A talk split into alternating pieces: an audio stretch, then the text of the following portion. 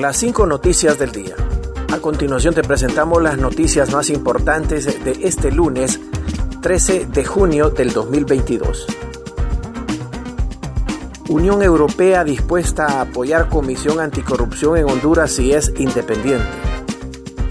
La Unión Europea tiene un compromiso firme en el combate contra la corrupción en Honduras, por lo que no descarta apoyar una nueva Comisión Internacional Anticorrupción en el país siempre que sea independiente, dijo este lunes el embajador europeo Jaume Segura. Nuestro compromiso con la lucha contra la corrupción es firme y queremos apoyar al gobierno, sociedad civil y sector privado, todos los actores para que haya una mayor transparencia y una lucha contra la corrupción más eficaz, subrayó el diplomático en entrevista con F en Tegucigalpa.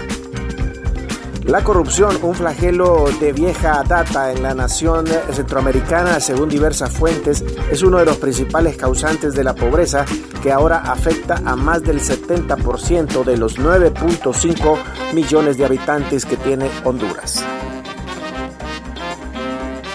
Pruebas contra Juan Orlando Hernández serían confidenciales.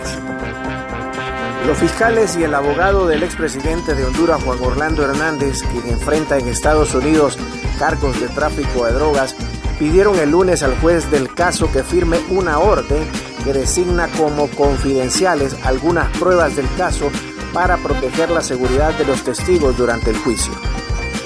En una carta disponible en el sistema electrónico de las Cortes Federales estadounidenses, fiscales del Distrito Sur de Nueva York y los abogados de Hernández dijeron que algunas pruebas contra el exmandatario supondrían un riesgo significativo de daño a testigos si éstas se hicieran públicas. Si se desvela la información, se podría identificar a testigos o personas involucradas en el caso que podrían ser entonces víctimas de extorsión o amenazas, asegura la carta. Hernández, quien presidió el país por dos periodos consecutivos, del 2014 al 2022, fue extraditado a los Estados Unidos en abril.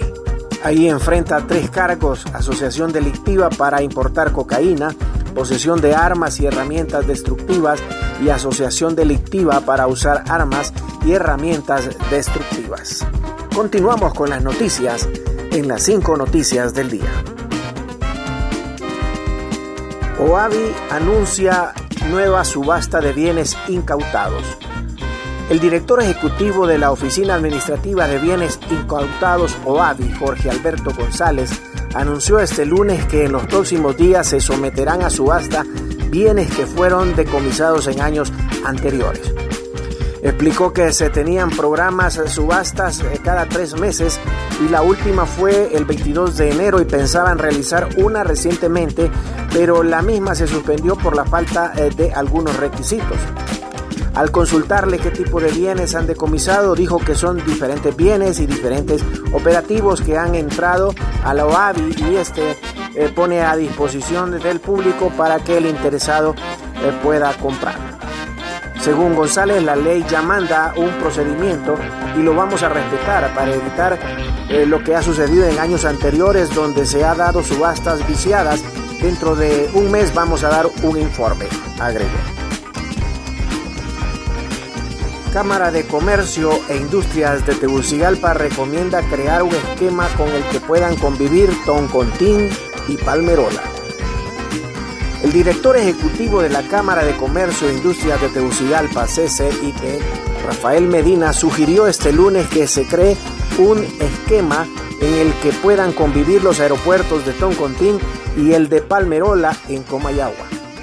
Según Medina, la CCIT desde hace muchos años ha sido eh, eh, partícipe de que se cree un esquema en el cual puedan convivir ambos aeropuertos y esta convivencia debe realizarse mediante una operatividad internacional del Aeropuerto Internacional de Toncontín. Esperamos que esa revisión que el Congreso Nacional haga junto con el concesionario pueda llevar a un término feliz en el sentido de que el aeropuerto Toncontín al menos deba tener vuelos regionales operativos. Desarrollan audiencia inicial por millonaria compra irregular de mascarillas en Invest H.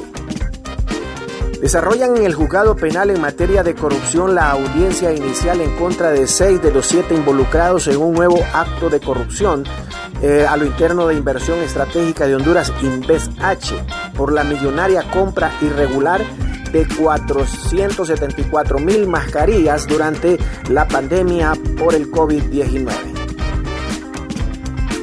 Los exfuncionarios que comparecen a la eh, eh, audiencia son Marco Antonio Bográn Corrales, director, Alex Alberto Moraes Girón, administrador de patrimonio vial, Carlos Luis Guevara Mondragón, contador general, Bessie Rosana mm, Rodríguez Mendoza, especialista administrativo y financiero, por suponer los responsables de los delitos de fraude y violación de los deberes de los funcionarios, así como a las empresarias Elena María Hernández González, representante legal de Germar Ferretería, y María Elena Palacios Hernández de Germar Ferretería, por suponer los responsables del delito de fraude.